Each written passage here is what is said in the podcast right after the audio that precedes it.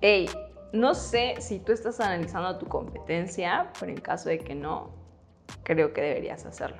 Y justamente hoy queremos platicar acerca de por qué eh, como emprendedores, como marcas, como negocios, necesitamos estar al tanto de lo que nuestra competencia está haciendo, más allá como por un tema de copiar o cosas así, más bien porque es importante que tú conozcas el mercado en donde se está moviendo, las cosas que está haciendo y cómo con una estrategia tú puedes hacer las cosas mejor, yo creo.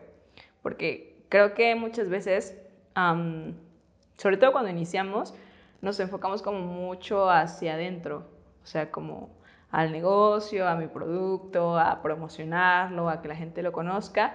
Y si bien es como una de las partes principales o de las que podemos iniciar, creo que conforme vas creciendo también como marca, es necesario que voltees a ver lo que otros están haciendo. ¿No crees?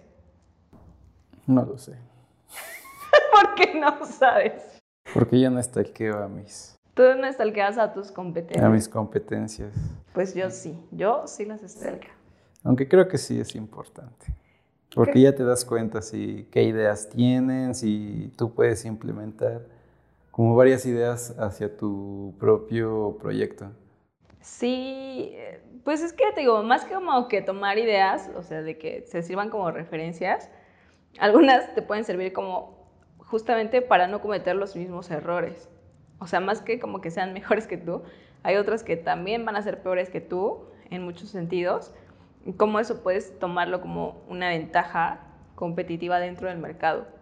Porque siento que, te digo, muchas veces como que olvidamos, o sea, pensamos que somos nosotros como marca, como negocio, frente al mundo, y no nos ponemos a analizar que en temas de competencia, ese podría ser uno de los factores, o sea, no digo que el principal, pero ese puede ser uno de los factores por, la, por, por el cual nuestras ventas o nuestros objetivos no están siendo alcanzados.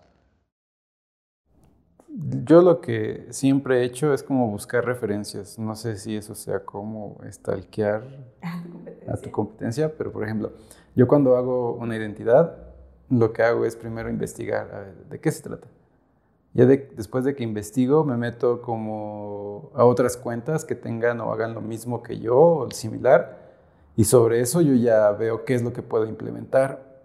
Entonces, digo, no sé cómo te puedes dar cuenta que lo están haciendo mal, porque realmente yo creo que tú los ves y dices, ah, pues por aquí va bien o por aquí no va bien, pero ¿cómo te das cuenta que están cometiendo un error? Digo, yo lo veo como por la parte más visual, porque pues, obviamente soy diseñador, pero no sé de qué manera tú implementas como ese stalkeo que dices. Pues es que hay dos.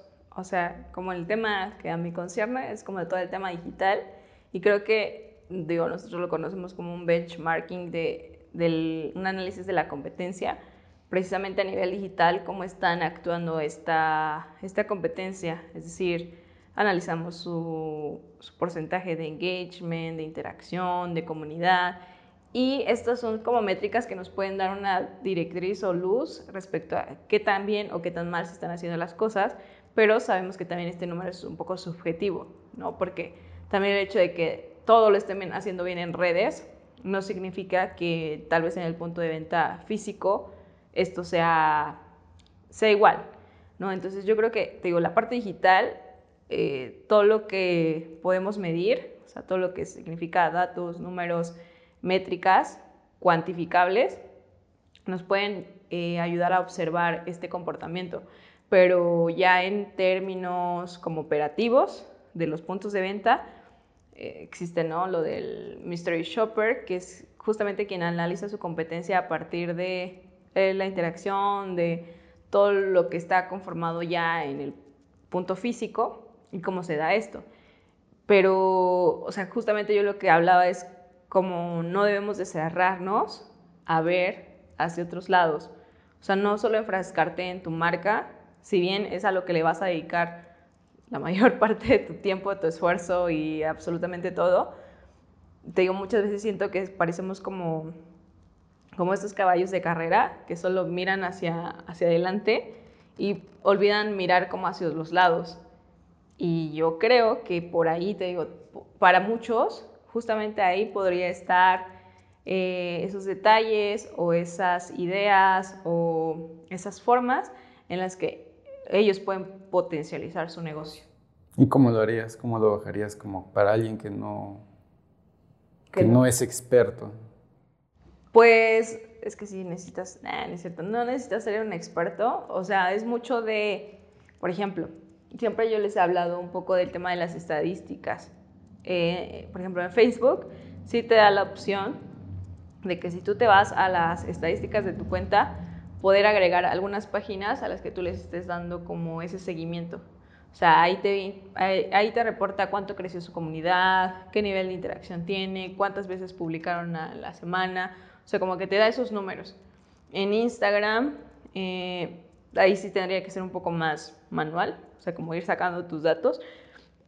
Algo que siempre recomendamos es como hacer cortes o reportes, o sea, que tú vayas midiendo.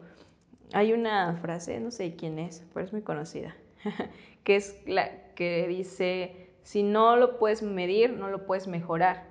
Y creo que eso es importante, o sea, si tú no tienes parámetros de dónde decir, ah, esto está, está incrementando o está disminuyendo o estamos estancados, no puedes hacer acciones de mejora. Entonces los datos siempre te van a ayudar y te digo, creo que las estadísticas que nos dan las redes sociales pueden ayudarnos. Y por ejemplo también en Facebook existe algo que se llama biblioteca de anuncios, en donde tú puedes monitorear qué anuncios justamente está pagando tu competencia, no tanto para, te digo, para copiar, sino más bien para ver en qué se está enfocando, no solo en nivel promoción, sino incluso te puede ayudar para hacer una estrategia comercial. O sea, ya tú sabrás, ¿no? Entonces, o sea, si tú no eres experto en estos dos apartados, por ejemplo, de Facebook, te puede ayudar mucho para monitorear qué, qué otras páginas que sean de tu mismo giro, o sea, obviamente tú tienes que conocer quiénes localmente son tu competencia y también tal vez quiénes a nivel pues, más global pueden ser tu competencia o pueden ser tus referentes dentro del mismo mercado, aunque su producto o servicio sea diferente un poco al tuyo y esas puedes irlas como monitoreando o rastreando. Perfecto.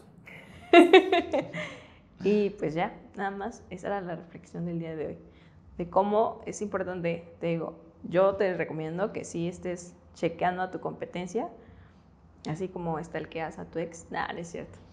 este, pero sí, o sea, tienes que estar al pendiente, ¿no? Y no porque dirían por ahí, hay veces a que los enemigos hay que tenerlos más cerca, pero no, simplemente es porque necesitamos abrirnos también un panorama o un contexto un poquito más amplio de lo que está sucediendo en el mercado en donde nosotros nos estamos desarrollando como marca.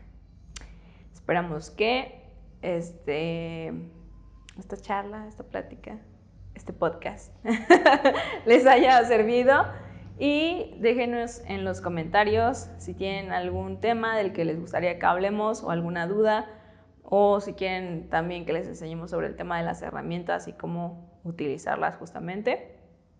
Creo que podemos ayudarles. Estamos, seguimos aquí y ya. Eso es todo. Bye. Solo te ríes, Uriel. Pam, pam, pam.